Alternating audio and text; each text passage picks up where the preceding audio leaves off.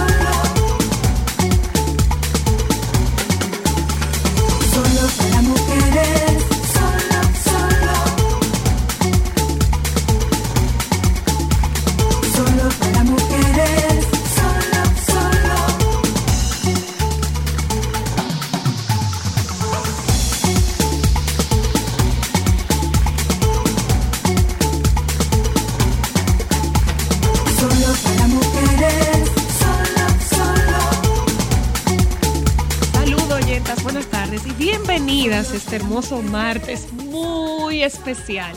Hoy cumplimos 22 años al aire. ¡Wow! Señores, un 6 de junio del 2000. ay, Dios. No, no, no, mi matemática es muy mala. Cristal, no te pongas a sumar, pero hoy tenemos 22 años. Eh, vamos a celebrar más adelante porque de regalo de aniversario de Solo para Mujeres, la señora Luna decidió ir para México Se lo merece. a disfrutar para allá. Qué bueno. Y mira, bueno, ahora que tú hablas de un hermoso martes, eh, yo no sé cómo te trata a ti el martes, porque a mí desde esta mañana tengo la alergia revuelta porque vino de visita, vino de visita a quien no extrañábamos, Llega tenemos polvo de. Sahara. Ya empezamos a sentirlo y dice el señor Jean Suriel que las temperaturas del año- de la semana pasada van a ser moderadas en comparación con lo que nos espera este fin de semana. Así es, que se va a sentir Eh, y muchísimo más que, calor. Si tú supieras que me da mucha risa, porque esta mañana uno de los muchachos compartía un tuit de Jean Suriel, donde alguien le decía, eh, ¿en qué meses que se va a acabar el calor? Y dice uno, pregúntale a Jean Suriel, y él le respondió, el calor extremo en República Dominicana finalizará el 15 de octubre. Oye. Y el calor Oye. moderado el 15 de noviembre, No. con alto riesgo de seguir con un ambiente ligeramente cálido hasta la primera semana de diciembre. O sea que nosotros vamos a tener el arbolito en la casa con este calorazo. Exactamente, entonces va a ser un verano navideño. Pero bueno, mientras tanto, mientras no haya polvo de Sahara, yo puedo soportar más o menos bien eh, el bendito calor. Bueno, pero yo yo, no sé lo que va a pasar mañana. Nosotras dos vamos a estar aquí Gra- todas sí, fañosas vamos, a porque pedir, somos vamos a pedir alérgicas. disculpas desde ahora a las oyentas. Si ustedes no oyen fañosa, es porque nosotras somos las dos el termómetro andante del Sí, polvo sí, sí. Sahara. Ya yo empecé a medicarme, linda. No, yo también. Yo, Porque esto yo- es preventivo. Yo desde que leo que viene el polvo de Sahara, ya yo empiezo antialérgico para mí. Me medico, igual que yo. Entonces, En mi casa están prohibidas abrir las ventanas, o sea, toda la casa está trancada y yo evito hacer cualquier actividad al aire libre. Bueno, eso es algo que tenemos que evitar a medida de lo posible en estos días, también por el calor, hidratarnos bien, vestirnos ligero, que es algo que no hacemos mucho, no nos vestimos como isleños del Caribe y del calor. Sí, sí, sí, sí, Entonces, bueno, vamos a tratar de, de José dice que él no lleva esa teoría. Eh, no. Yo, tú sabes que yo siempre he tenido esa teoría. Yo nunca he entendido cómo este país aguanta andar en saco y corbata. Yo siempre he andado en chores, en tenis, en chancletica, en vestiditos, en ropa suave. Porque yo vivo en una playa, en un- en una isla. Sí. Entonces, nunca he entendido cómo la gente puede soportar esas telas tan pesadas con el calor que está haciendo. No, no, no. Entonces, además que tú sabes, antes muerta que sencilla, se pone su abriguito, su jaque, porque para Ay, como no, linda. y uno suda nada más de verlo. es Pero verdad. bueno, que, que sea una buena semana, a pesar del calor, a pesar del polvo de Sahara, ponernos positivos. Y nada, es lo que tenemos. Es lo que tenemos. Es lo que tenemos. Eh, miren, oyentas, antes de que Linda les cuente que ella trae de noticias para, para ustedes, eh, les vamos a compartir el contenido de la tarde de hoy. Yo encontré hace unos años esta chica que ya ha trabajado para nosotras como suplidora en WePlan, Angie. Y Angie hace el trabajo más hermoso del mundo, del cual yo no tengo ningún tipo de arte. Yo lo he intentado, pero resultó Gracias. que mi abuela llegaba a hacer mis tareas de educación para el hogar porque yo con los hilos y las técnicas era un cero a la izquierda.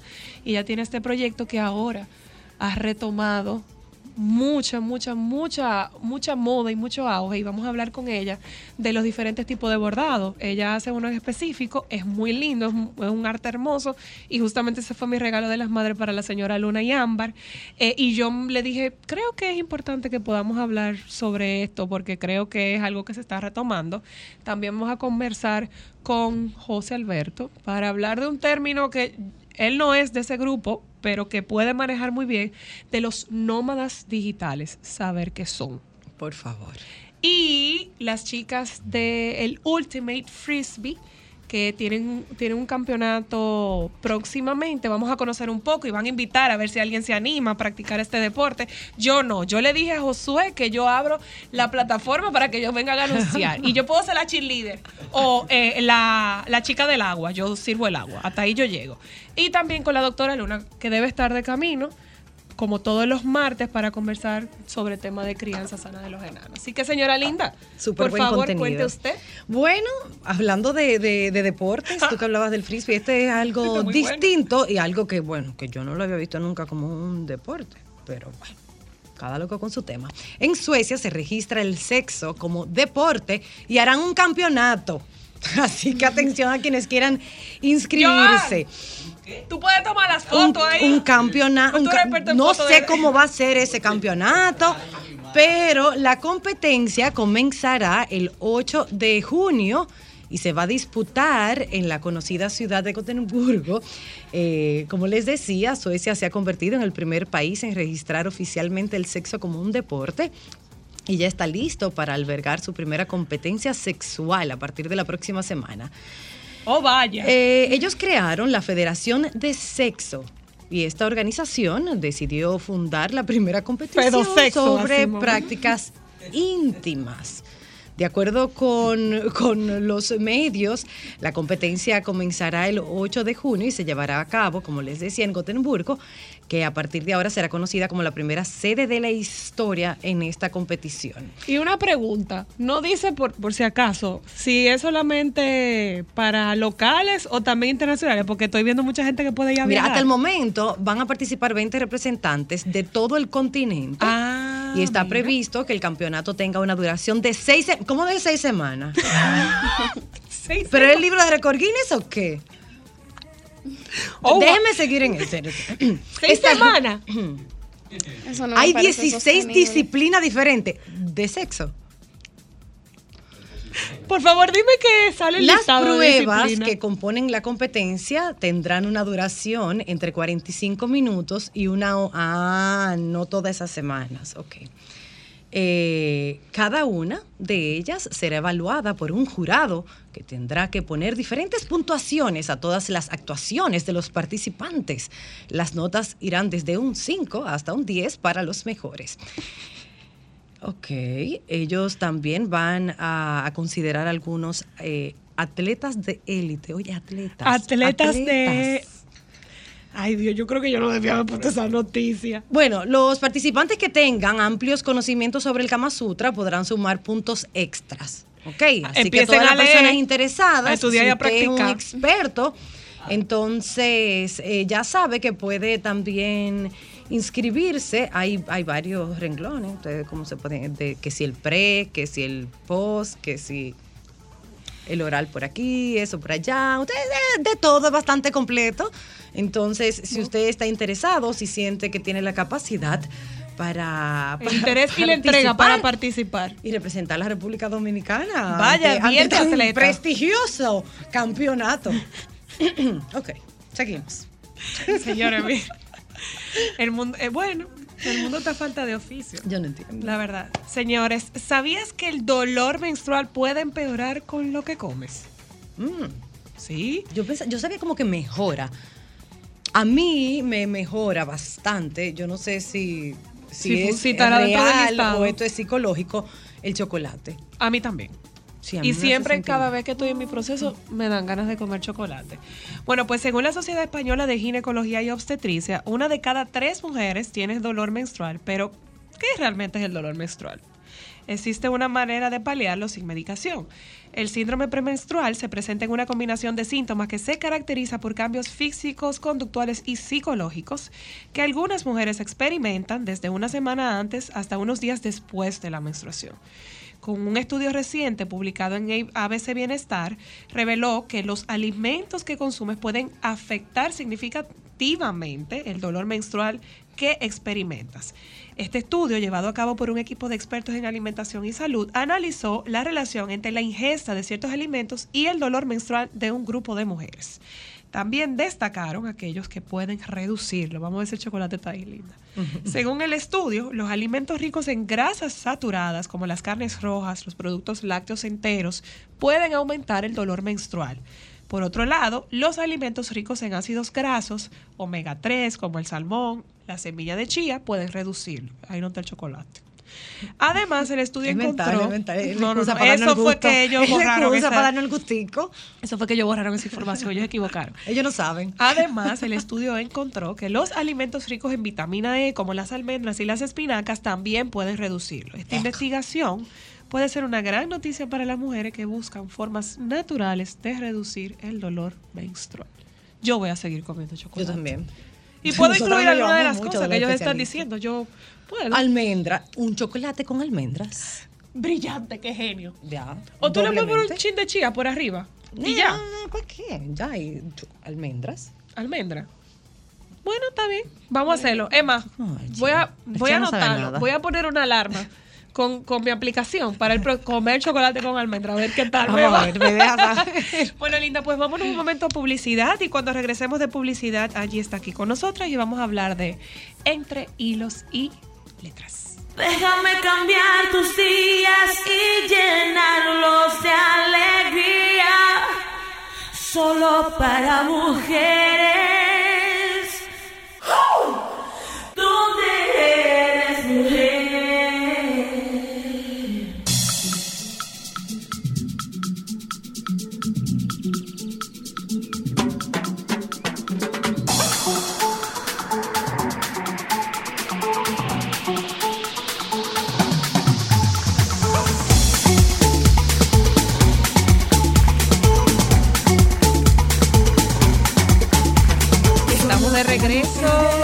y vamos a conversar con Angie Curi. Angie, Sí. ¿cómo estás? Muy bien.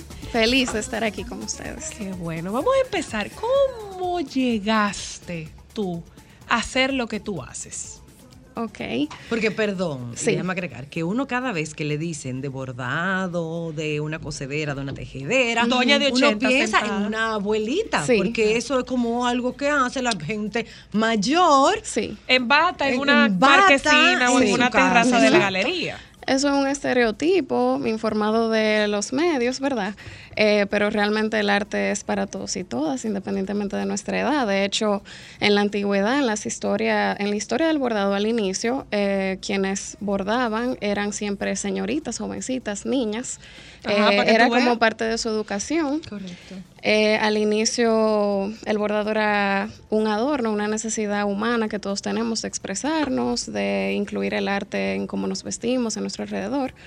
Y ya ahora, bueno, permea en muchísimas eh, áreas de nuestra vida, en la cultura, en lo político, eh, en todo, ¿Y en la moda. enseñó? ¿Cómo empezaste tú? Yo aprendí, yo bordé por primera vez en mi vida en el colegio.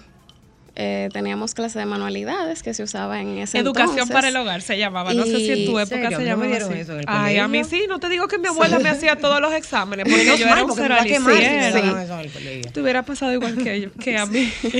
Pues a mí me encantó, me encantaba, lo disfrutaba mucho y ahí ese fue como mi primer encuentro. Realmente he estado entre tejidos toda mi vida porque mi familia paterna es eh, importadora, son importadores de tejidos y esa es la industria en la que todos laboramos. O sea, que tú te has formado eh, eh, en ese mundo de toda la vida. entiendo que lo heredo. Y mi bisabuela materna era costurera, entonces como que por ahí va O la sea, cosa. viene en la sangre. ¿Y a qué, edad, a qué edad tú empezaste a abordar? Porque si fue en el colegio fue súper joven. Sí, yo tendría que haber tenido algunos em, 11 años, por ahí, 11, 12. Desde los 11 años. Sí, yo hubo un lapso de tiempo en el que no lo hice. Y me acuerdo como hoy, un día súper raro, eh, que estaba en mi casa, tranquila, yo creo que ya para ese entonces, sí, estaba en la universidad. Y entré a un closet que había en mi casa, busqué el costurero que había y mi mamá tenía guardado muchísimos utensilios eh, y me puse a bordar. Eso, eso fue como que algo que me surgió. Yo digo eh, casi por coincidencia, pero no. Y quienes lo hacen dicen que es muy relajante. Es sumamente ¿Qué tan relajante. terapéutico es? Es sumamente terapéutico. Yo a través del bordado, eh, Tú te vas de este mundo. por la gracia de Dios, pero a través del bordado y el arte he superado eh, muchísimos eh, retos en mi vida. Eh, la pandemia, bordar, poder tener ese ese medio de yo pasar el tiempo, de yo tratar de crecer en ese ambiente, eso me ayudó muchísimo a pasar mi tiempo y en, ese, en esa ocasión aproveché, hice cursos y demás. Y también yo daba cursos eh, por internet y eso me ayudó bastante, es sumamente relajante. ¿Tú crees que cualquier persona puede bordar? Sí. Sácame de ese grupo porque yo definitivamente Saca- soy no. nada. Yo soy un fracaso andante con el bordado. Yo tengo Para otros nada, artes. solamente tenemos que hacer un taller y tú te Digo, vas pero a dar lo mejor cuenta. quién sabía ahora sí, porque yo estaba muy chiquita, A mí lo que Puede me ser, estresa puede mucho ser. el tener que estar desenredando. desenredando. Entonces, que, que si el hilo se enreda, a Pero mí eso, no me va a relajar. A No, al estresa, contrario. Al contrario, esa puede ser una preconcepción que uno tiene. Eh, pero a veces entre eso mismo enredo hay que estar lo bonito. O sea, yo creo hermoso, que yo creo que ¡Justa hermosa! el Bellísimo. arte textil y, y el bordado en, en esta ocasión específicamente eh, es súper interesante porque refleja mucho de lo que es la vida. Eh, o sea, es algo frágil, pero que también perdura, o sea, puede ser eterno. Entonces, eh, en el momento en el que estamos creando, haciendo cualquier manualidad realmente, estamos conectados con lo que estamos haciendo ahora. Entonces, eso nos mantiene un poco más en el presente. Y es algo que muchos de nosotros a veces necesitamos y buscamos en este, o sea, hoy en día. ¿Y qué tantas personas ahora mismo tú entiendes que están interesados en, en adentrarse al mundo del bordado? O sea, ¿tiene mucha demanda el aprenderlo? Yo entiendo que sí. Hay una gran comunidad de, de personas eh, que les apasionan las manualidades en distintos tipos, porque en lo textil hay cientos de variaciones y en el bordado específicamente docenas de, de diferentes tipos de técnicas. Pero entiendo que sí. Eh, yo di un taller en el 2019 y enseñé 12 personas. Durante la pandemia enseñé como a 8 o 9 personas, incluyendo una niña. Eh, recientemente di un taller que era de collage textil, tratando de visibilizar un poco más eh, otras técnicas, y ahí enseñé a siete personas.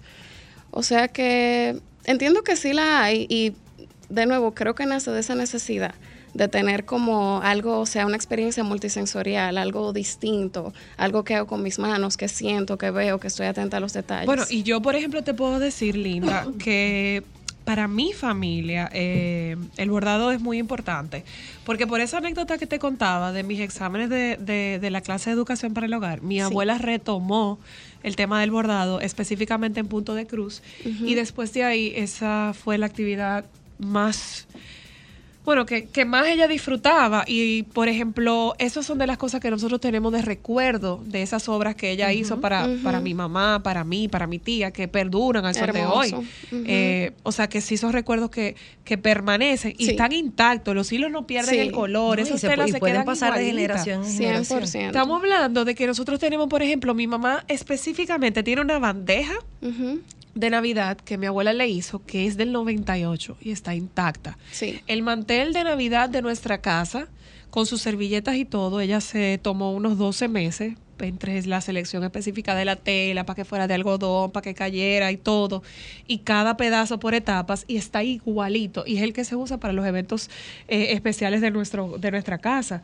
Están así que yo recuerdo que Ámbar y yo nos peleábamos a ver quién era que lo iba a heredar, solo que Ámbar no calculó bien el tamaño de su mesa y no se lo Se guayó, lo perdió. Yo tengo fe de que cuando sea me toque a mí, yo me lo lleve. Aunque mi madre dice, yo estoy viva todavía, cálmense Pero ahí además con tú sabes que del bordado salen, salen encuentros. Mi suegra eh, borda y tiene un grupo de amigas Un que club. se Ah, juntan chulísimo. toda la semana y eso es como una excusa para, para Claro, compartir, para conversar, claro para picar, sí. para tomarse algo. Claro que o sea, sí. que también hay como los grupos del bordado, así como están los grupos de jugar cartas, el De grupo de lectura. sentarse a, jugar. Sí, y de- definitivamente es una experiencia. Eh, yo contacté a Angie recientemente, como les decía, porque el regalo de este año de Ámbar y de la señora Luna fueron unas camisas que yo le hice y yo decía, yo quiero algo que les dure para toda la vida y que ella siempre recuerde. A tu mamá cualquier cosa le dura para toda la vida, Sí, porque ella lo guarda es todo cierto, ella es la reina del bien. guardado. Eh, Tienes toda la razón ahí, pero yo decía, yo necesito este año hacerle un regalo con todo el significado y que sea el regalo más especial que yo le voy a hacer en la vida.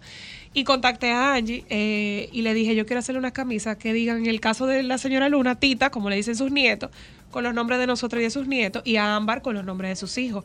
Y definitivamente es un trabajo hermoso, es un trabajo que va a perdurar y, y es un trabajo que es arte, o sea, eh, eh, tiene muchas horas, que más o menos dura cualquier cosa por sencillo que sea en el tema de bordado, de confeccionar. Mm, Eso va a depender. Yo puedo bordar quizá una palabra en quizá 15, 20 minutos, dependiendo. Depende de la técnica, la puntada, eh, mi agilidad, mi experiencia. Eh, pero sí, si es algo pequeño, puede tomar poco tiempo. Ahora hay proyectos que, uf, una vez yo trabajé unos eh, souvenirs y eran pequeños y cada uno me tomó aproximadamente tres horas hacer. O sea que todo depende, pero eh, ahí está lo bonito también, disfrutarse ese proceso. Entonces, del bordado pasó de ser un hobby en ti a, a tu trabajo. Sí, O parte eh, de tu trabajo, Parte ¿no? de mi trabajo, sí. Yo me desempeño como gerente en una empresa textil, como les comentaba, eh, Home Textil. Y, pero también eh, trato de siempre seguir educándome, seguir creciendo en ese ámbito. Ahora mismo estoy impartiendo talleres, eh, estoy diseñando kits para que otras personas también sea mucho más factible aprender y crear, porque me gusta motivar a eso, a que vivan la experiencia. No, y definitivamente que ella tiene un arte demasiado maravilloso. Yo Muchísimas espero poder ser gracias. como ella en ese sentido, si no, seguiré usando su servicio. Claro, Te vamos a invitar al, al próximo taller. Eso te iba a decir, Angie, si tú Sí. puedes compartir con nuestra audiencia cuando tú eh, tienes pensado dar otro taller o tu contacto para que la gente pueda seguirte y estar pendiente. Sí, claro que sí. Estoy en Instagram como arroba entre letras e hilos. Eh, también una web www.entreletrasehilos.com. Ahí está todo eh, como mi portafolio. También escribo, comparto algunas historias por ahí. Y eh, bueno, por ahí ya pueden contactarme. Si Dios lo permite, para agosto, septiembre estamos impartiendo un taller de bordado. Ay, pues si Dios me lo permite Ah, pero también espérate, estaré pero yo ahí. yo tengo Perfecto. Yo Claro tengo que un te regalo que. Soyla me hizo cuando Monse nació, Claro. que es tu arte. Eso está en el cuarto de Monse. Ay, qué bien. Revísalo bien, a ver si. Bueno, an- eh, ella me hizo unas panderetas para un proyecto que nosotros hicimos de un montaje de un evento y de verdad. Sí. La Todo verdad el que mundo lo- ahora ama. mismo es súper relevante eh, en todas las áreas. eh, Sí, es que la decía. gente está apelando a los detalles más artesanales y manuales. Sí, 100%. Pues Angie, muchísimas trabajo. gracias por habernos acompañado. Gracias a Oyentas, ustedes. Ya ustedes saben, Angie está entre letras e hilos, la pueden encontrar por Instagram para que estén pendientes de sus próximos talleres. Vamos un momentito de publicidad y cuando regresemos vamos a ver qué es el Ultimate Frisbee. Ya volvemos. Solo para mujeres, solo, solo. Solo para mujeres.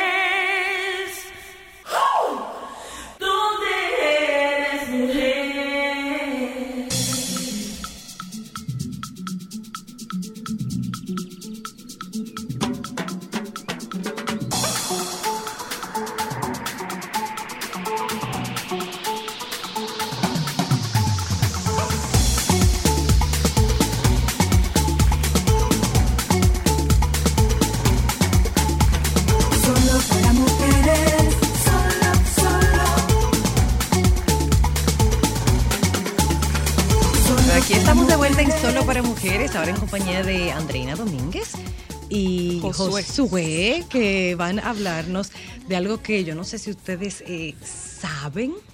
Cuando uno escucha Ultimate, uno, ¿eh? ¿Qué? Pero desde que le escucha el apellido, Frisbee. Sí, ya por supuesto, todos nos vamos a nuestra adolescencia donde todos hemos corrido detrás de un Frisbee. Así Unos mismo. mejores que otros y los que van a estar aquí, por supuesto, sí que son mucho mejores que los que Lo primero es que yo no sabía que era como un deporte. En mi cabeza yo- el frisbee era para tú sentarte en una En la playa, Y en el parque que- y ya, y eso era todo, de un lado para otro, de un lado para otro y ya. Pero sí lo hay. Y hay un campeonato panamericano de Ultimate Frisbee. Y eso nos van a hablar ustedes esta tarde. Bienvenidos. Muchísimas gracias. Explíquenos qué es eso. ¿Cómo Bueno, es? vamos ¿Es el frisbee normal, cero. común y corriente que uno jugaba chiquito en la playa? En- bueno, sí, pero tiene una Sí, medida pero no. diferente. Ah, porque tiene otra todo, medida. claro, Sí, realmente el mismo disco es un poco diferente al, al que uno siempre tiraba en la playa y eso, para hacerlo un poquito más oficial, la parte en cómo vuela el disco en el torneo o en el, o en el juego que se está jugando en ese momento.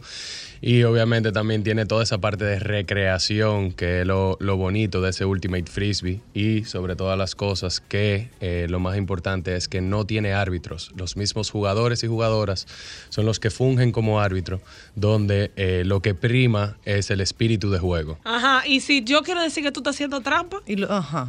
¿cómo yo voy a decir que no? ¿Hay Bu- reglas o no hay Hay reglas? Exactamente. reglas, sí. Ah, es- eh, eh, vamos a Hay un empezar por librito ahí. de reglas. Pero entonces ahí se discute muchísimo. Sí, no. Sí, no. Pero vamos los dominicanos sí. Eh, bueno, es que eso viene en la vena, Andreina. Eso es imposible que nosotros no. Vamos a empezar por el principio. ¿Qué es el Ultimate Frisbee y desde cuándo empezó a jugarse? Bueno, el Ultimate Frisbee es un deporte en el cual juegan eh, siete jugadores o jugadoras. De cada equipo. De cada equipo en el campo.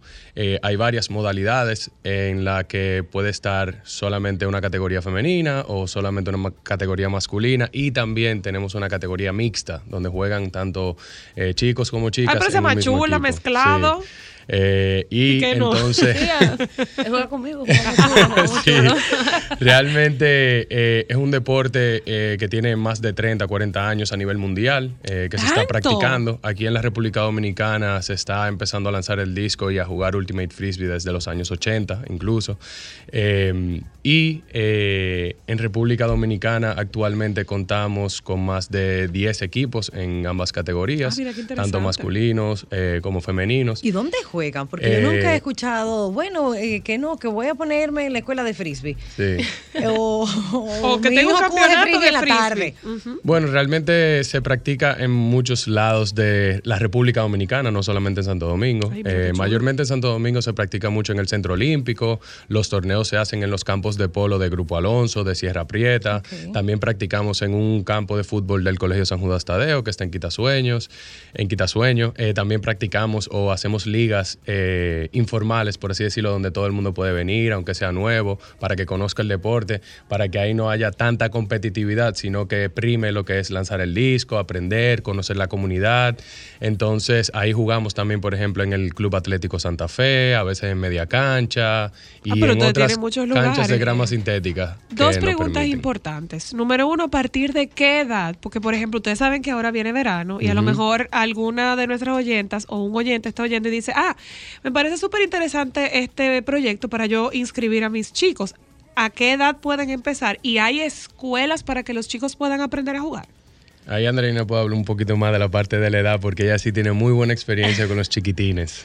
Bueno, yo considero que es un deporte un poco estricto, por lo menos con el tema de la edad, porque, por ejemplo, no es, no es como el fútbol, que tú solo coges un balón y lo pateas, por ejemplo, para iniciar. Oye, pero si te Aquí- escuchan, si te escuchan, lo que juegan fútbol, que tú solamente coges un pero balón yo jugado, so- yo jugado soccer también, yo jugado soccer también. que con un Pero yo no sé si tú viste que la jugadora honorífica de ella, la más jugadora, ella fue la única que dijo de que, uy, ¿Sabes lo que es caerle atrás a un balón?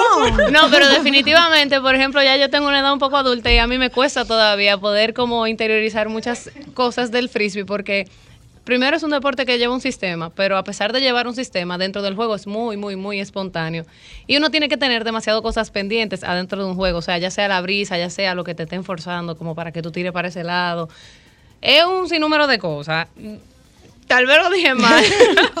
no se ofendan. No se ofendan. Pero yo que jugaba soccer. Sabemos a lo que te refieres. Con los futbolistas, por favor.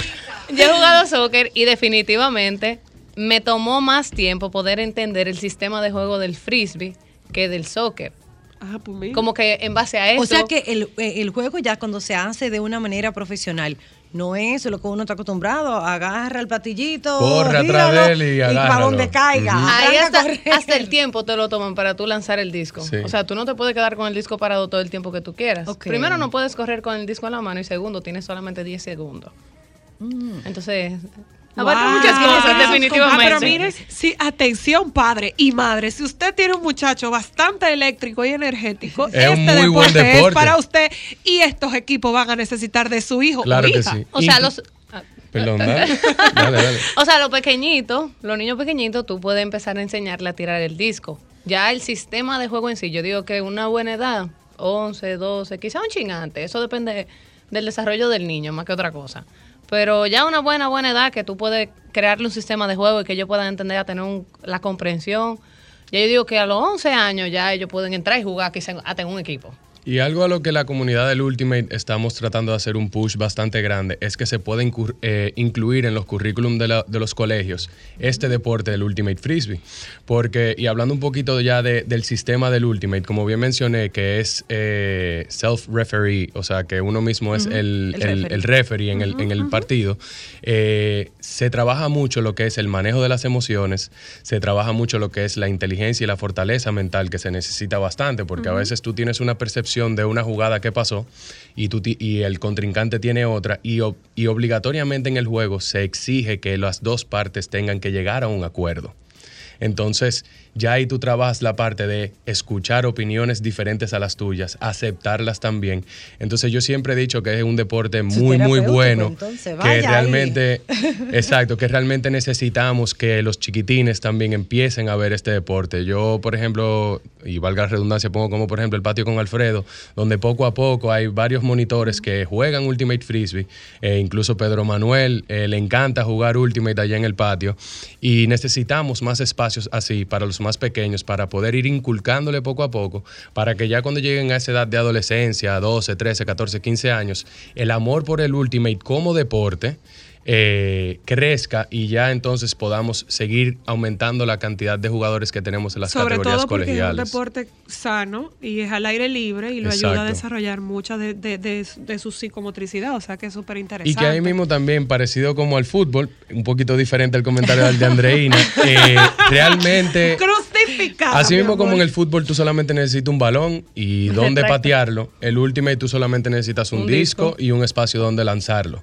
Entonces ya luego de ahí tú vas en- entendiendo la, la chulería del deporte, porque créanme que no hay nada más... Ustedes pero, tienen prohibido en su casa estar con el frío. eh, en mi casa me permitieron mucho poder tirarlo y eso.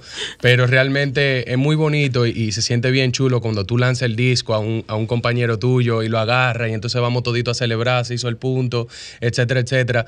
Pero lo más chulo es que dentro del campo somos contrincantes, pero fuera del campo todos somos parte de la misma comunidad, donde realmente es bastante íntegra y, y nos apoyamos todos en todos los procesos como este que venimos a hablar hoy en día, que es el proceso del Panamericano, donde tenemos varias selecciones nacionales que van a participar de ese Panamericano que va a ser aquí en Punta Cana. Cuéntenos un poco de, de ese campeonato, porque sé que tú me habías dicho, Josué, que es, es algo bastante importante dentro del mundo del Ultimate para, Sí. para este país. Es histórico realmente.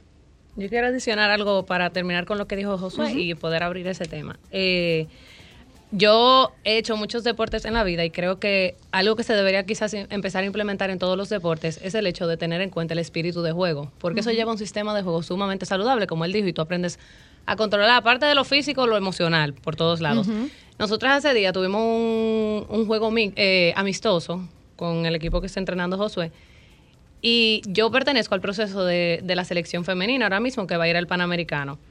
Y dentro de ese juego era muy chulo, como muchas que estaban en el club del equipo que él está entrenando y en, y en el equipo donde yo estoy, que independientemente que éramos contrincantes en el momento, las buenas jugadas se celebraban, no importa quién la hiciera. Eso es muy importante. O sea, fue un juego súper motivacional, o sea, para todas, fue un juego súper chulo, donde hubo mucha intensidad, donde se pudo percibir como todas las que estamos en el proceso, estamos como que dentro de la misma página y que todo de verdad, mire, fluyó increíble. Hace un año, por ejemplo, hubiese habido mucho más competitividad, como que, ah, yo te hice esto, un ejemplo.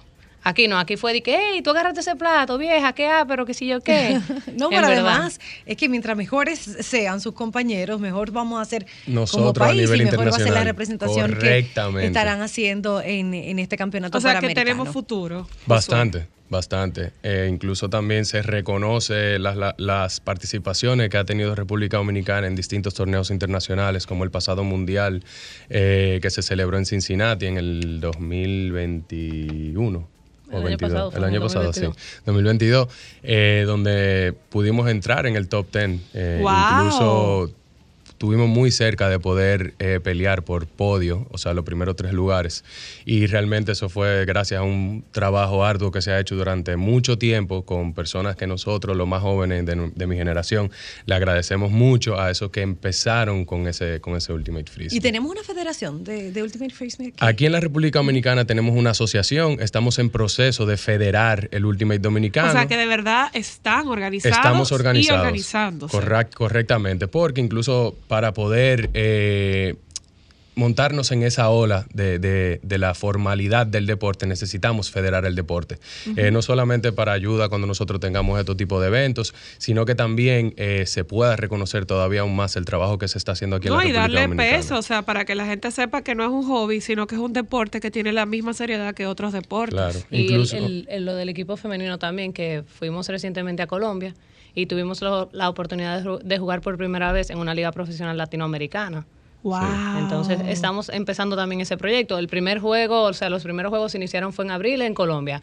Se supone que cuando llegue el Panamericano en noviembre, que serán esas fechas, ahí también se van a realizar otros juegos. Y es la primera vez en nuestro país que se va a celebrar este campeonato panamericano. Sí. O sea, que, que es algo muy importante. Incluso de las seis ediciones eh, que se han hecho de Panamericanos eh, desde el 2011, eh, realmente hay una federación mundial del disco volador, porque la modalidad que nosotros jugamos, que es el Ultimate Frisbee, es una de las modalidades del disco volador. También Ah, hay que hay otra. más. Hay más modalidades. eh, por mencionarles dos, eh, que la pueden buscar también, hay una que se llama Disc Golf, que es como jugar Golf golf, pero con el disco, Oh. donde tú vas a tener unos canastos. Espérate, espérate, que me confundí. ¿Cómo que jugar golf? Jugar pero golf con el disco. Con el frisbee. Es un frisbee un poco más diferente. eh, se parece un poquito a los ¿Con un frisbees de los perros, sí. Entonces tú tienes un canasto donde tú vas a ir, tiene igual la misma modalidad, tanta yarda. Es como polo. Como, sí, más o menos, como un waterpolo, un polo, pero eh, eh, se parece muchísimo más al golf. Entonces luego tú tienes otra modalidad que se llama GOTS, que es donde se, se paran al frente y se tiran un disco un poco más liviano a una velocidad bastante alta y donde tú tienes que agarrar el disco. Pero realmente la que a nosotros más nos llama la atención y que siempre hemos jugado es la moda- modalidad del Ultimate Frisbee, que es la de 7 contra 7, se parece un poquito al fútbol americano en la forma de cómo se anota, pero que es muy importante y se me olvidó mencionar eso, es que el Ultimate Frisbee tiene como regla principal evitar el contacto a toda costa. No te voy a decir que uno se da su choquecito cuando está cortando, cuando va al Eso aire, reglas. pero realmente ahí es ya donde entra la regla, que si falta, que si no falta, que acuerdo y no hay acuerdo. ¿Pero y quién lo dice? ¿Quién, quién, Eh, quién por ejemplo, si dice Andreina y yo estamos jugando y, y yo hago un tiro o lo que sea y Andreina me choca y, y eso impidió en el tiro que yo estaba haciendo, pues ¿Y entonces ustedes son canto dramáticos como, como... Como en el fútbol. Como en el Eh, bueno, ¿qué te puedo decir? Hay sus cuantos personajes en todos los deportes, claro. Eh, yo no lo voy a negar, yo soy a veces uno mi de esos que hago mi showcito. de rosas de Guadalupe hablante, Pero sí, sí, sí. A veces amigo canta una falta, serio. Y cuando veo que todo el mundo se quedó que viejo, ¿qué tú acabas de hacer? Se brota de la risa y ya Sí, sabemos ya que era relajando. Pero volviendo otra vez un poquito a lo que es la parte del Panamericano y el valor histórico que tiene este, este evento aquí en la República Dominicana, como le comenté, es un deporte que está creciendo en la República Dominicana. Cada vez más eh, personas, atletas y personas que nunca han hecho deporte en su vida se interesan por este deporte, por lo que les comenté del espíritu de juego y de la comunidad.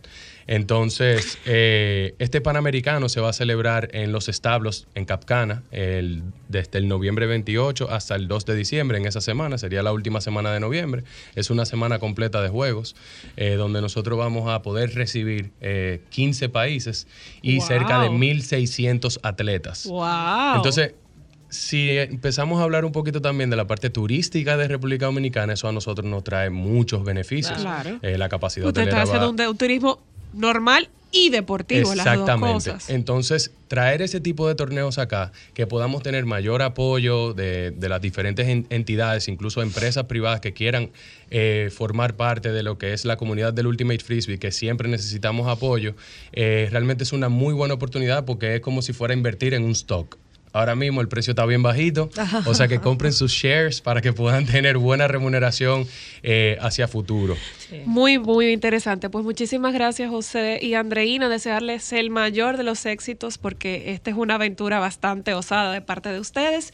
Y a nuestras oyentas decirles que por favor apoyen y que sigan las redes para tener Son más bienvenidas en el. Olímpico. Seguro que todos que los días van a encontrar a alguien ¿Ustedes con un juegan en disco. el Olímpico? Sí, o sea, los días de semana sí, ya los fines de semana sí buscamos la manera de ir a otro. Sí, sí, sí. Lo A él le salieron los dientes, él no los perdió. y- él no los perdió ella se, va a dar, frisbee. ella se va a dar la oportunidad de no tejer e ir a tirar un ching en, un ching No, en mi disco. amor, yo voy a servir el agua. Él lo sabe. Yo ahí no. Hay gente que empieza así, tú sabes. No, mi amor, The yo soy, girl. yo soy la incoordinación andante. Pero sí, yo invito, yo invito a todos los oyentes y las oyentes a que sigan las redes sociales de la Asociación Dominicana de Ultimate Frisbee, que es AUDN rayita abajo Ultimate.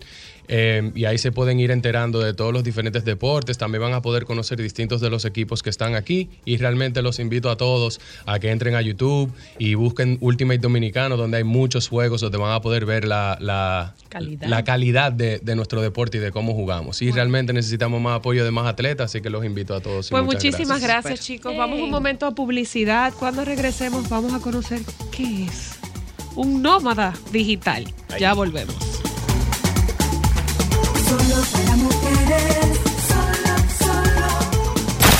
Momentos solo para mujeres. Buenas, Zoila. Le habla un vasectomizado. Adelante, denos su testimonio, por favor. Ayuda a tu población. Me hice la vasectomía exactamente el 11 de septiembre, el día que cayeron la torre de Mela. Ay, En esa fecha. Y cayeron la torre tuya también. Espérate, mi amor.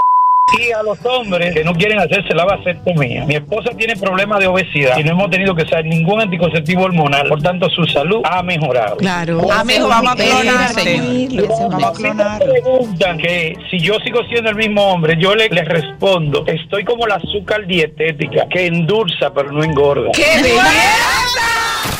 Momentos solo para mujeres. Mmm, qué rico levantarse sintiéndote bien por fuera y mejor por dentro con hidrolágeno Q10. Colágeno hidrolizado, vitaminas y minerales que trabajan mi salud y belleza desde adentro y se nota por fuera en mis uñas, piel y cabello. Con HQ10 me lleno de energía para vencer el paso del tiempo. Hidrolágeno Q10, bien por fuera y mejor por dentro. HQ10 se nota. Disponible en farmacias. Somos dominicanos cuando compartimos lo que tenemos con los demás. Cuando nos reímos de los obstáculos o lloramos de la risa. Somos dominicanos cuando le ponemos ritmo al silencio. Cuando somos el alma de la fiesta y cuando decimos con orgullo de dónde somos. Por eso, lo dominicano se pega. Porque cada día más estamos orgullosos de estar mejor. Gobierno de la República Dominicana.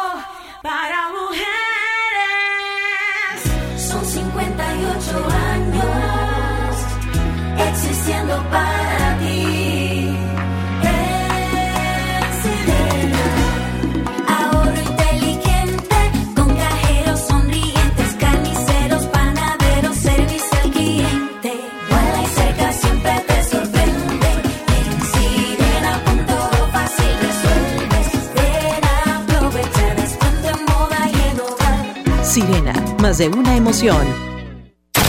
Momentos solo para mujeres. Yo me hice el papá Nicolau.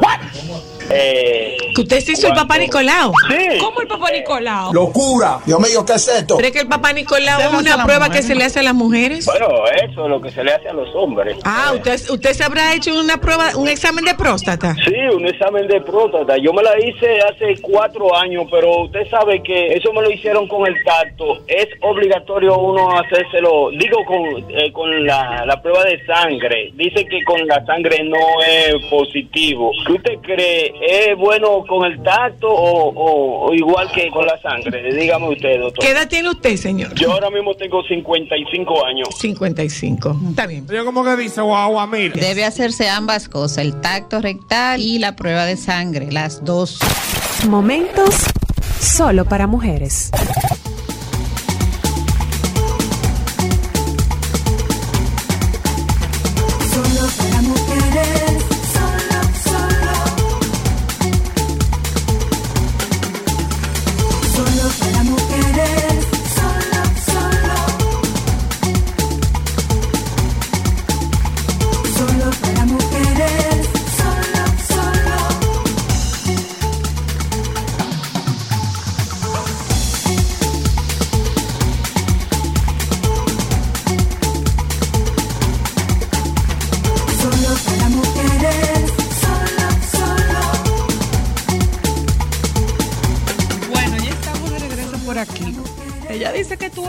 Que no, tú dices que no, pero... No, no, no, no completamente. Hola. Hola. ¿Cómo es? Me ¿Cuánto tiempo ¿Cómo que yo no venía yo para acá? Qué bonito. Bienvenido. Extrañabas gracias. venir, ¿verdad? Totalmente, esto, es un- esto es un buen sueño. Y más un día bonito. maravilloso, que hoy estamos cumpliendo 22 años. Uh, yo soy parte de la celebración ya. a mí hay que invitarme a esa fiesta. Tú sí, claro. Bueno. Si hacemos algo te vamos a invitar. Está ¿Y tú hasta ya. aquí? Esa- ay, O sea, pues ya. bueno. La fiesta que ella en el Jet Set, ¿qué fue? ¿Los 10 años? No, el sexto aniversario es solo para mujeres. En el 2007. Y se le olvidó volvió- volver Oh, a, re- re- a celebrarlo. Estamos, queremos hacer eso. Lo que pasa es que la ayer. Ya, inflación señor, no nos mayor. ayudado. Cuando uno empieza a decir, pero eso fue ayer, una cosa que fue ¿Y te, te acuer- te acuerdas el aniversario que hicimos en Hard Rock con Eddie Herrera? Ese fue bueno. Ay, ese fue un encuentro. Y uno con, el Watson también, pero yo no me acuerdo si el de Watson fue en Hard Rock o fue en Jet Set, no lo recuerdo, pero sé que también fue bueno. Tenemos que repetirlo. Tenemos varias cosas que queremos hacer, estamos en conversaciones. Aunque no nos escuchen, Atención con a todos nuestros patrocinadores, acérquense a nuestra vendedora porque queremos celebrar en grande los 22 años de Solo para Mujeres y necesitamos contar con su apoyo. ¿Qué ustedes dicen? A mí que me inviten. Por favor. Pero ven acá, tú eres Porque si parte. no, yo hago una huelga. Tú eres aquí. parte. Y si tú supieras, Linda, que yo estaba conversando con los muchachos desde el día uno, todos ellos han formado una parte importante nuestro equipo de, de apoyo, de producción aquí en cabina. Yo, Bayovita, Jorge, don Carlos Luciano, nuestro productor Juan Carlos, Lea.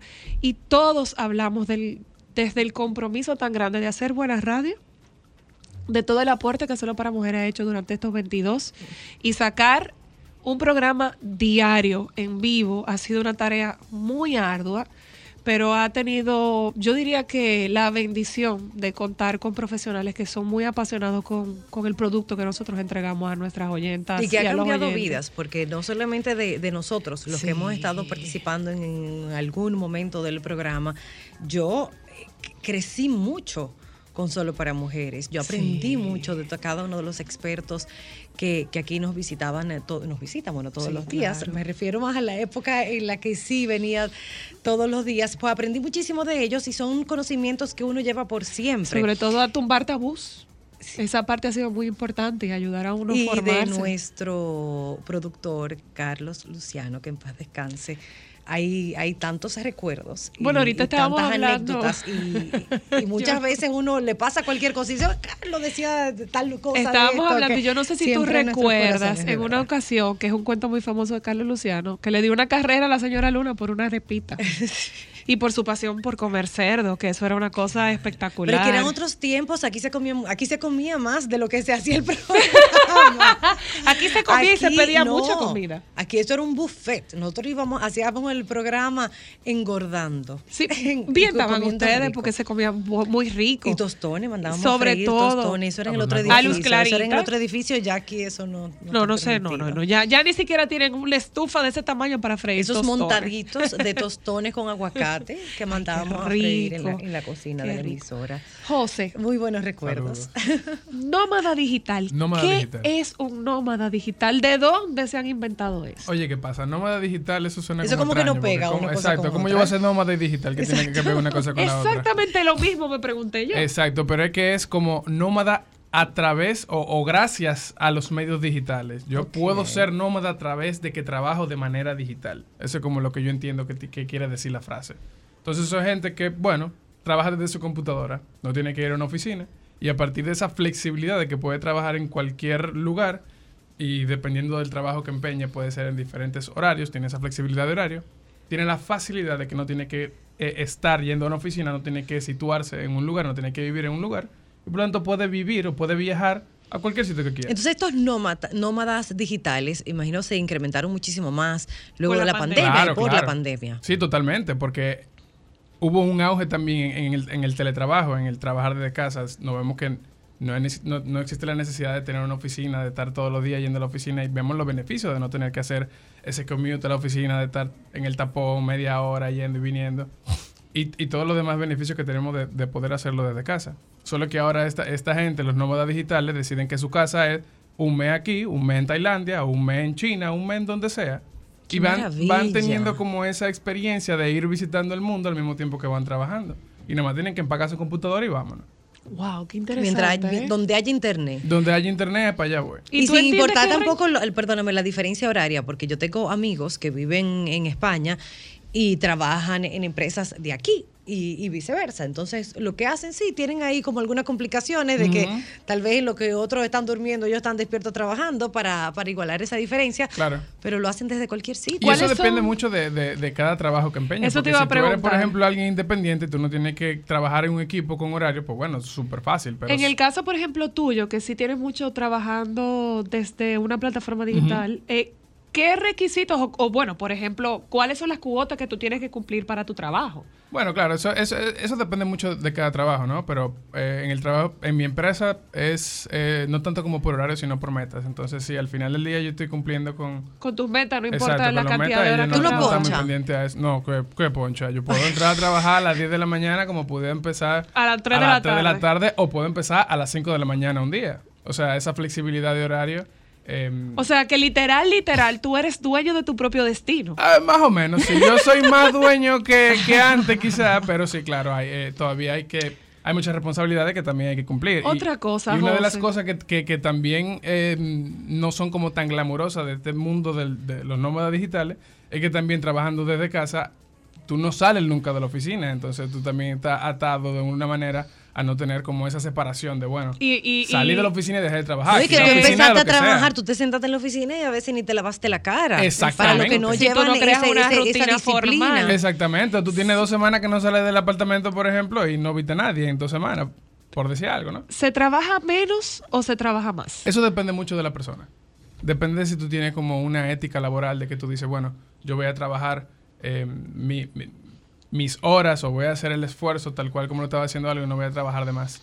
Eso depende también mucho como de, de- de- de los equipos donde se trabaja, porque en equipos donde hay mucha presión, donde se exige mucho, pues se ve mucho que se trabaja mucho más. Entonces, eh, hay, de, hay de ambas, porque y, también y hay por quien- trabajar quien no de, trabaja. esta, de esta forma, ¿se gana menos o es igual? Lo que yo he visto que es igual. Debería de haber un cambio, eh, es lo que yo opino. Debería de haber por lo menos un, un- un pago a nivel de los insumos que tú eh, gastas en tu casa, la electricidad. Que se lo la- está ahorrando a Eh, ellos. Exactamente. Claro, que ya no, hay una oficina que ellos están pagando, no están pagando Tú no estás bebiendo oficina. café en esa No, oficina. exactamente. O y sea, todo que eso debería lo de haber una que cubrir. remuneración. Sí, eso yo lo estoy O sea, a cubriendo yo. diferencia, por ejemplo, de un vendedor que el trabajo le cubre la depreciación del vehículo. Y tú sabes que también, bueno, con la, con la pandemia hubo muchas empresas en las que empezaron a dividir los grupos.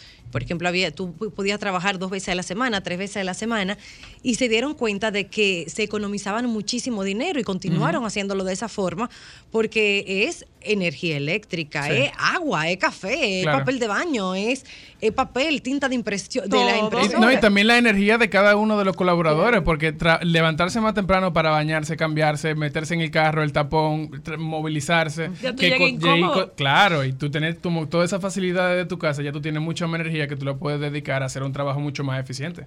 y bajándole un poco a la intensidad de lo automático que los horarios nos, a- nos acostumbran a vivir en estos tiempos. Claro, claro. Pero, pero y- discúlpeme, yo pienso que eh, sería interesante también. Salud. Hola, ¿cómo está? Ok, mamá.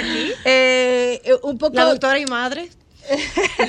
No, porque el ejemplo de José es un ejemplo de trabajar eh, eh, de manera eh, virtual eh, en, en el primer mundo, pero también en algunos países eh, no, no hay tanta libertad Exacto. del tema de horario. Por ejemplo, él trabaja con, con, con resultados, sin embargo, eh, aquí en nuestro país están iniciando eh, justamente yo pienso que están en esa discusión, bueno, ah, están en esa discusión para regular el trabajo virtual. Eh, que uno de los ah, que se comenta es que se alcanza un techo y, y tiene el riesgo de no poder ascender, pero eso todo depende de en dónde tú estás Claro. trabajando, porque ustedes todos trabajan de manera virtual en tu empresa. Exactamente. Nuestra empresa tiene, tiene oficinas solamente, por ejemplo, en, en Boston, que es la, La sede. La sede, y en Canadá, perdón. Y, y bueno, ya todos los demás es todo el mundo trabajando de su Y, y- computadora. y compañeros de, de- de cuántos países tú Bueno, tienes? por ejemplo, en mi equipo hay uno que está ahora mismo en, en, en Sudáfrica, hay uno en México, estoy yo que estoy aquí ahora en República Dominicana ahora mismo, hay uno en Suecia, si no me equivoco, eh, tenemos dos en Colombia, y ahí por ahí se va. Y para quienes nos están escuchando y desearían tal vez eh, encontrar un trabajo de ese tipo. ¿en qué áreas? Querido Dios, exacto, ¿en qué áreas es que, es que más se ve? Y Yo debo reconocer primero que, que, que soy muy privilegiado de tener esta oportunidad y estoy muy agradecido de eso. Y eso es porque mm, se ve mucho más en, en- en mi área laboral. Yo soy ingeniero de software y creo que es como una de las áreas que son como donde primero se, se ha visto este em, esta manera de trabajar, de trabajar remoto, porque desde, hace muchos años lo- los ingenieros de software pues, han tenido como, como esta temática. Em, solo que ahora con, con- luego de la pandemia se ha hecho como mucho más mainstream, se ha hecho más común para incluso las compañías enteras, porque antes se veía que era solamente como ingenieros independientes que tenían esta flexibilidad. Pero sí, en, en tema de tecnología yo creo que poco a poco vamos a ir eh, moviéndonos todos hacia ese, hacia, hacia ese lugar, porque es más efectivo para todos, es más efectivo para las empresas porque se abarata muchísimos costos y es mucho Y más eficiente para nosotros. como- claro, como yo empleado. personalmente soy más productivo, pero por muchas cosas, no solamente eh, por no ir a la oficina, sino también por esta flexibilidad y De libertad que yo estoy teniendo. Claro, tengo más oportunidades de hacer más cosas con mi tiempo y vivir una vida que tiene más satisfacción y eso al final del día también le beneficia a la empresa porque tiene colaboradores que están más felices. Oh, pero nada más con la hora de tapones que uno coge. Exactamente. Peleando Ya- con ya- todos los, los motoristas y los conductores Ya que se le van uno- ya ya, con uno llega atravesado al Claro. trabajo. Ya, Claro. No, no te cambia el humor. Exactamente. O por ejemplo, tú decís, déjame yo trabajar hoy desde la playa. Oye, trabajar desde la playa es muy diferente, ¿tú me entiendes? Claro. Hashtag quiero tu trabajo. José, pues muchísimas gracias por haber venido a compartir con nosotros este mundo, Gracias por la señores, invitación. que es muy interesante. Eh, vamos un momentito. Nos queda, Alejandro, otro corte. Vamos a publicidad. La doctora Luna, ustedes se dieron cuenta, madre babeando por aquí, defensora del fútbol, ya está para compensar con ella como todos los martes. Ya regresamos. ¿Y qué es lo que pasa? ¿Por qué que no me sale esta información? Momentos solo para mujeres. Ay, baby, Ah. no, que te tiene que salir información. ¿Y qué le ha pasado al prometido de Becky G? Bueno, ese tengo un lío y no es de ropa. Yo entiendo que el mundo está lleno de tentaciones, que el morbo, que todo lo que tú quieres, pero todos nos hemos visto y expuesto en ese tipo de cosas. Y yo particularmente que no tengo una pareja de manera formal, porque tampoco ¿Verdad? vamos a ocultar la realidad. No, mi amor, porque ajá, si yo no canalizo ni dreno esta energía, mi amor, que siempre vivo con Mira, el cuchillo en la boca, muchacho. participar en este programa porque yo hubiera creado hasta enemistad, mi amor, con la señora que sirve el café que no la veo. Ay, declaraciones. Mira, No, muchacho. no estoy dando ninguna declaración. Esa es una realidad porque no voy a ocultar el sol con un dedo, tú ves. No voy a, tampoco me voy a vender, mi amor, como si fuera Fray Antón de Montesino. Quiero hacerte una pregunta. Francisco Antón de Montesino. ¿Significa esto que volviste al mundo? Porque antes tú no tenías trabajo de cuerpo. Volviste. Volviste al No he vuelto de manera constante, he vuelto de... Pero muy intermitente, mi amor, que algunas veces hasta el bombillo se... se ¿Cómo? Yo Hasta pensé que tú te estabas guardando amor, para la se señora quema y Luna me doy cuenta que ¿Cómo fue, baby? ¿Cómo fue, baby? Que el Que, bombillo. ah, que hasta el bombillo se quema y se me olvida que hay que cambiarlo. Momentos solo para mujeres. Solo para mujeres,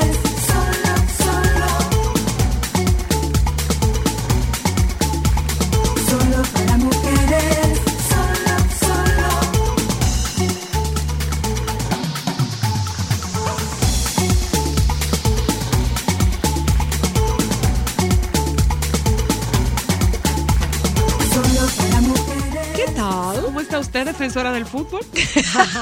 Señor, eso le No, salió no. del alma. No, no, lo que pasa es que ella lo dijo como con, con esta desfachatez. Ah. A mí me resultó. Oh, yo no sé pero, de no, pero eso es una invitada nuestra, tampoco No, no, perdón, ese no es el término. Eh, Como que ¿cuál es el minorizó el esfuerzo físico del fútbol. Oye, yo no sé, yo nunca he jugado fútbol. No, no, pero se- como, Yo como que no se cansa de verlo. Pero, mana, Sí, tú tiras una pelota para que llegue a la cabeza del otro y el otro dale con la cabeza y metelo a un cuadrito. Yo no creo que es cada fácil. deporte Huyendo tiene, como una tiene su complejidad. ¿Eh? Quería decir lo fácil para un niño agarrar y patear una pelota. Ah, eso ah, fue lo que quiso decir. como el Sí, fútbol. sí, Ah, eso- bueno, eso fue lo que yo quiso reaccioné, decir. pero no, bueno. no, pero una cosa. Sí, porque es más fácil, es más fácil patear que parar. Pero Claro, te voy a claro. decir, lo que Pero pasa para que es vaya que- donde tú quieras, ya es otro 50. Eso sí.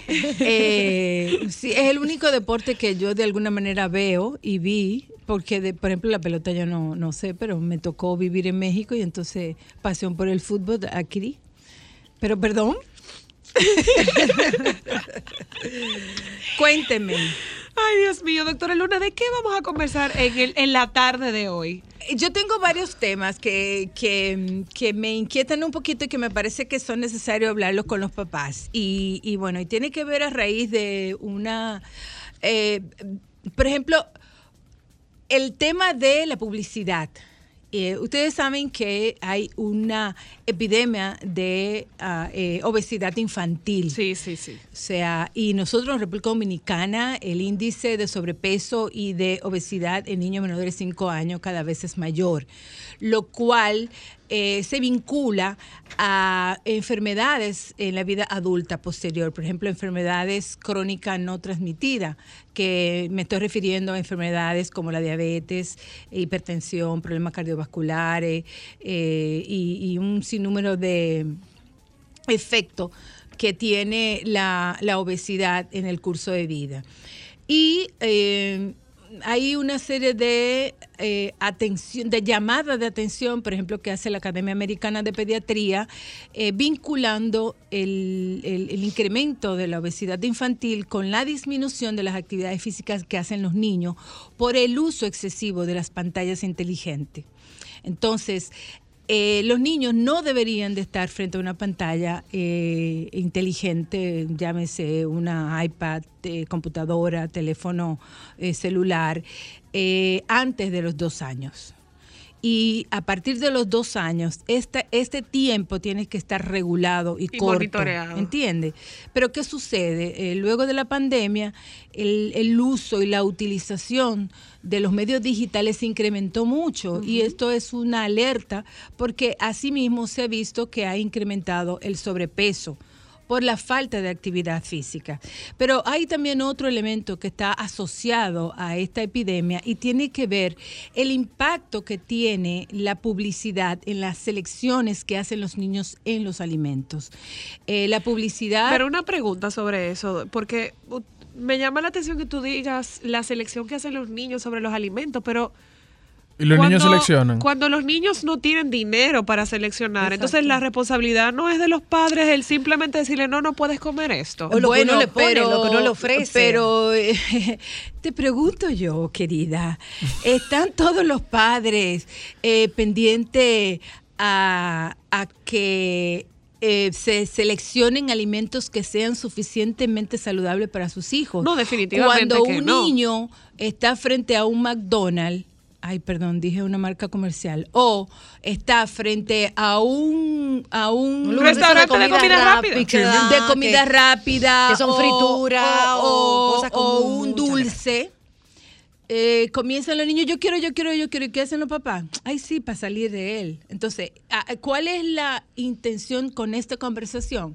De que los papás estén conscientes de cómo impacta la publicidad en las elecciones de los niños. ¿Por qué? Porque la publicidad te pone la cosa muy bonita eh, y promueve para los niños directamente alimentos que son ricos en azúcares y grasas y que no son saludables. Entonces, cuando tú tienes un bombardeo y no necesariamente Constante. tiene que ser a partir de la televisión, porque aquí Linda me dice, no, es que mi hija no ve televisión, pero ve Netflix No, no, no, y, no. y ve YouTube. No, no me Pero- refería a pero eso. ¿qué A pasa? televisión obvio, porque Netflix Pero- y YouTube No, se ve por la televisión. Pero me refería eh, que eso no lo tienen los niños de ahora. Lo Lo, que que, pasa ese es que- bombardeo que teníamos nosotros cuando Bueno. veíamos los canales de, Pero- de Pero lo tienen distinto, pero ¿eh? Y lo tienen peor porque ahora lo tienen menos regulado. Por ejemplo, en cualquier juego que baje un generación niño. recuerda las canciones, por ejemplo, del chocolate que se anunciaba. Ay. Ah, mamá, Martí, y para mí, yo no lo cambio por nada. O sea, de, recuerdas ahora- las canciones de los refrescos. Pero ahora los de- niños están más eh, vinculados a medios digitales que son mucho más masivos, Sí. que son Sí, sí, eh, sí. no hay regulación Exacto. en ese sentido.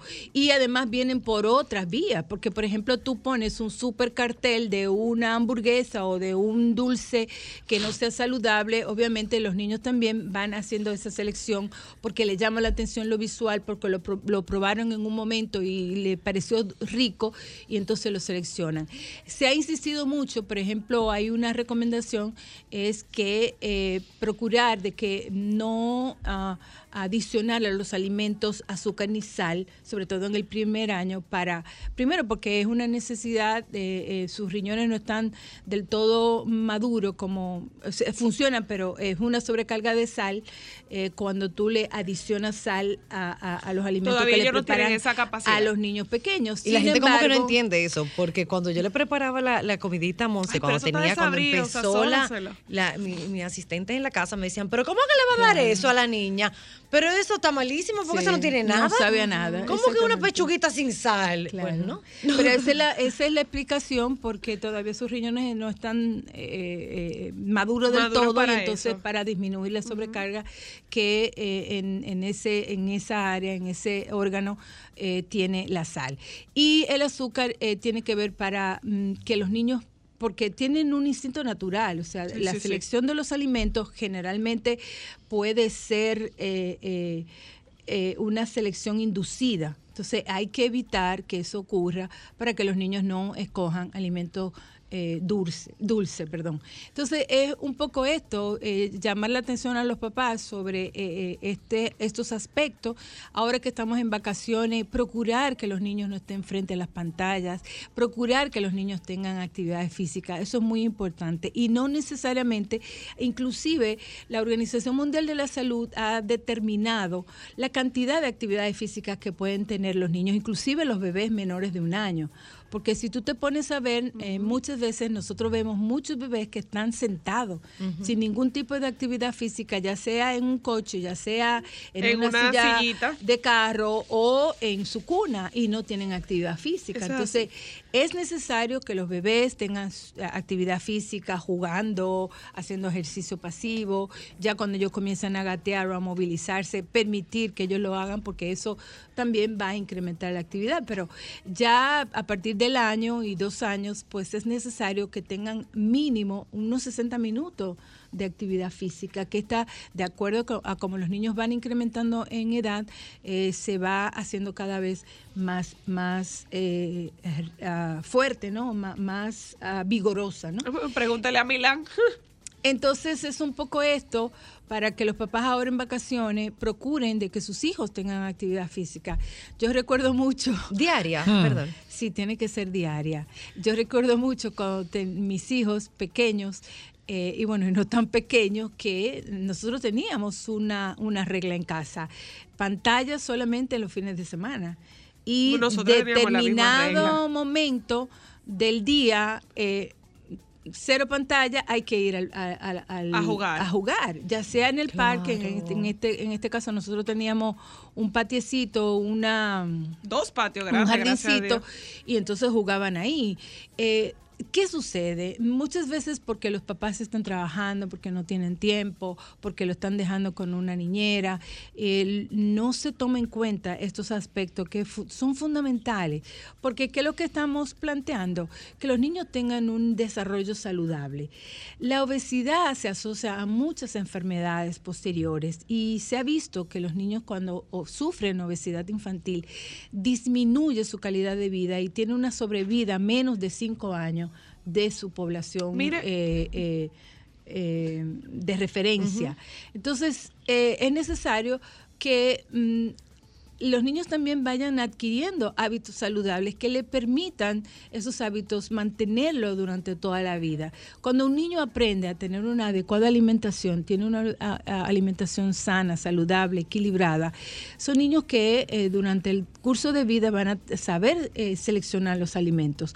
Pero si tú en un momento dado eh, lo induces mucho a a comer alimentos que no sean saludables, que sean grasosos, que sean dulces, eh, que sean más que nada golosina, pues va a ser muy difícil que tú esa esa Lo puedas selección, educar después. eh, no la modifiques, ¿comprende? Pero entonces puede ser un niño el que diga, no, no, no, no, a mí no me des hamburgues, dame mi fruta, pícame un manguito, una cosa así. La lo ideal sería que los niños pudieran hacer ese tipo de selección, pero a partir de su propia experiencia y a partir de, de, de sus elecciones, no que tú lo obligues ni que tú lo eh, eh, eh, lo obligues a que lo coma, Pero sino papás que que lo no desarrollan una enseñes- mala relación con la comida como que lo enseñes a tener esa selección. Pero ¿y cómo yo voy a querer una manzana si el comercial con el conflé se ve mucho más bonito y tiene un muñequito y La gente de la manzana tiene que ponerse la pila Tiene que también. ponerse la pila. Pero también los papás ahí tienen la oportunidad de decir, bueno, cuáles son los beneficios de la, de la manzana y cuáles son, eh, eh, y por qué no comer un, eh, un, un- un cereal que se dice que está, que es rico, que está muy bonito eh, visualmente. Y yo lo puedo poner con tu ejemplo. Cuando tú estabas chiquito yo te hablaba mucho. ¿Por qué hay que comer proteína? ¿Por qué hay que comer fruta? ¿Por qué hay que comer verdura?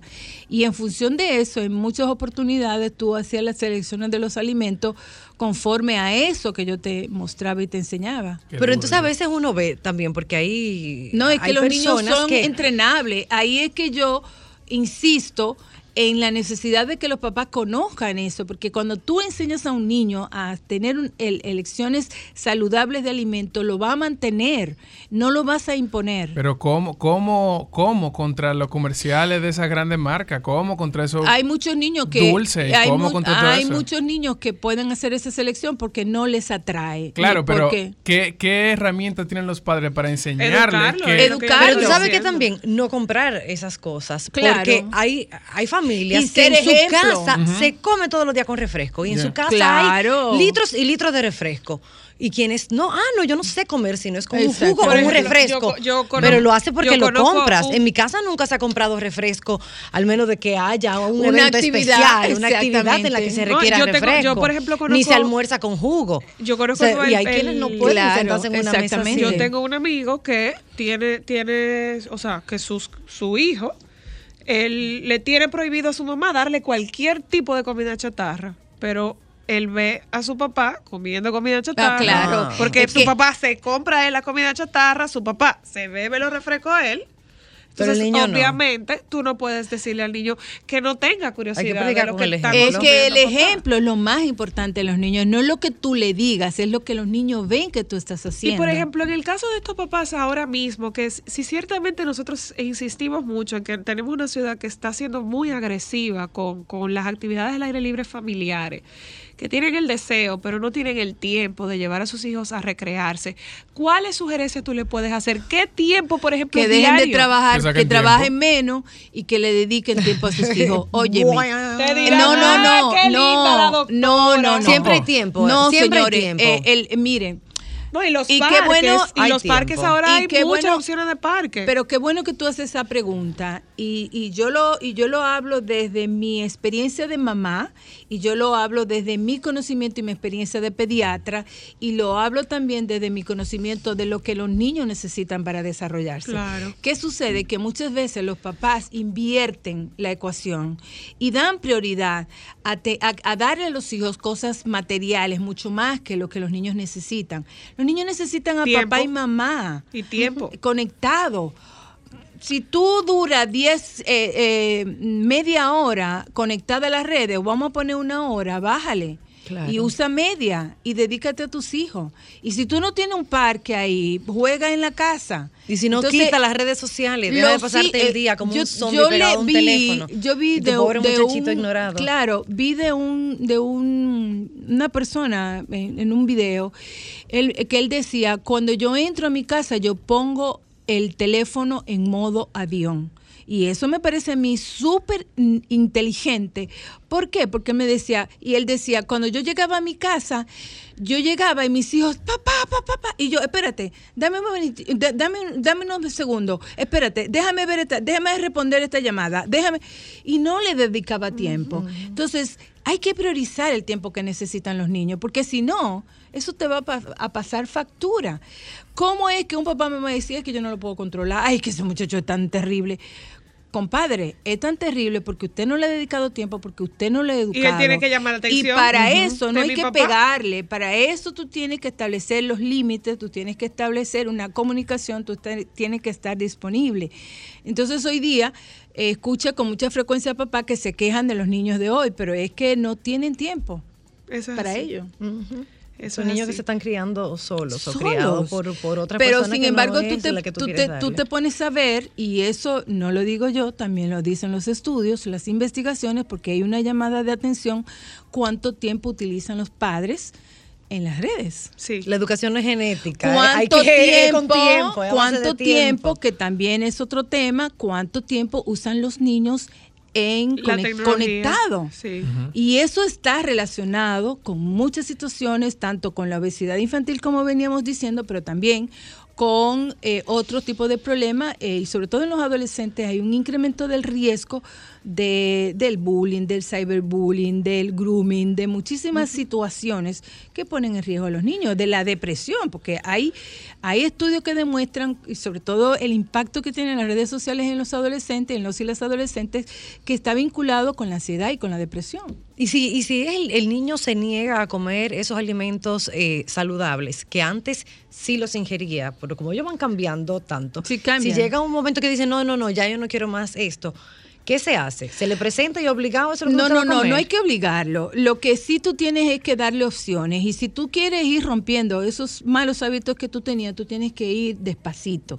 Y tienes que buscarle la manera en colocarse lo que sean eh, Atractivos eh, para atractivos para él. Y explicarle por qué es bueno comer yogur, por ejemplo. Porque vas a tener, vas a estar más fuerte, porque tus huesos van a estar de tal o tal, eh, tal forma. Entonces buscar recursos, porque hay manera, hay manera de llegar hacia los niños. Ah. Ahora, si lo obligas, si le pegas, por supuesto que eh, va a ser mucho más difícil, vas a encontrar resistencia en eso. Pero poco a poco, y lo que tú planteabas, si, si usted está teniendo una despensa que está muy rica en alimentos eh, eh, ricos en azúcares y en grasa, revíselo, vaya, y comience a quitar cosas.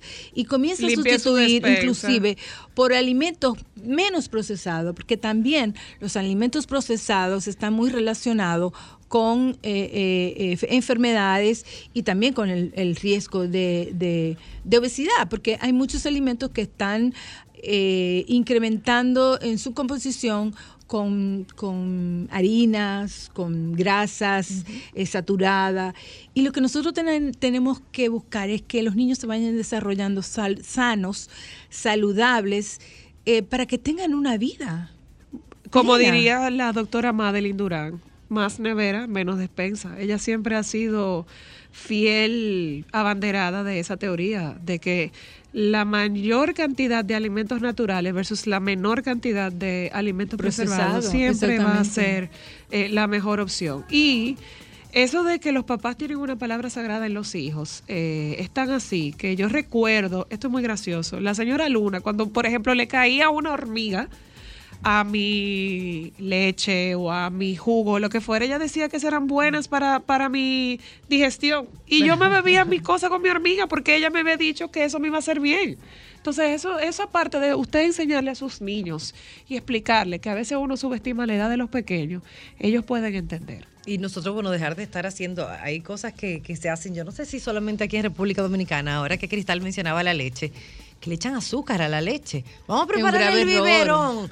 Y le, eh, le llenan el biberón de leche y tres eso- cucharadas de azúcar. Ya lo sabe.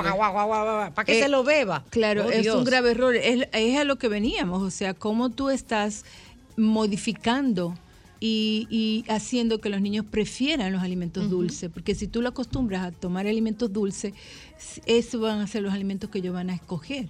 Esa va a ser su preferencia. Entonces, las preferencias que se establecen en los primeros años de la vida, es muy difícil quitarlas. Sí. Es muy difícil quitarla.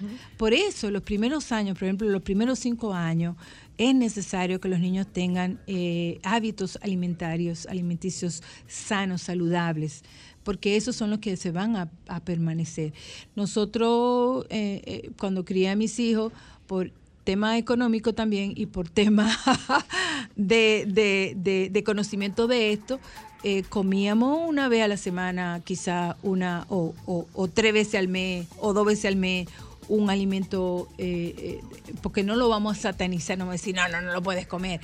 Pero eh, eh, alimentos rápidos, come eh, Una pizza, un hamburger. Sí, comida rápida. Dos o tres veces a la semana, al mes, perdón. Refresco, cuando tú decías, en, en las ocasiones especiales. Entonces eso hay que irlo Y, y- y cuando uno va a un cumpleaños, yo sé que hay que irse, pero yo no quiero. Ah, Cuando, cuando uno va a un ah, cumpleaños, ok, ¿cómo eh, uno ya- hace? Ya me ustedes saben, No, no, que no, se lo ya es este programa. Doctor Nieves. Que se lo puede comer. Si vas a un cumpleaños, por supuesto, o sea, hay que ser que es flexible. Porque hay madres es- que uno ve que No, espérate, porque tampoco no, tú, tú Hitler no eres. Hitler No, no, falleció no, hace muchos años tampoco. un cumpleaños hay que... Balance. Coma Balance, balance, doctora Luna. Y, no lo escogen. Dicen, no, yo no quiero. Doctora Luna, ya tenemos que irnos. Muchísimas bye. gracias. Gracias. Ya ustedes saben, FIFA Lunar es el Instagram. Por ahí ella sigue compartiendo todas estas cosas que ustedes escuchan en el programa. Gracias por acompañarnos. Los compañeros del Sol de la Tarde están aquí. Nos vemos mañana. Sol 106.5, la más interactiva. Una emisora RCC Miria.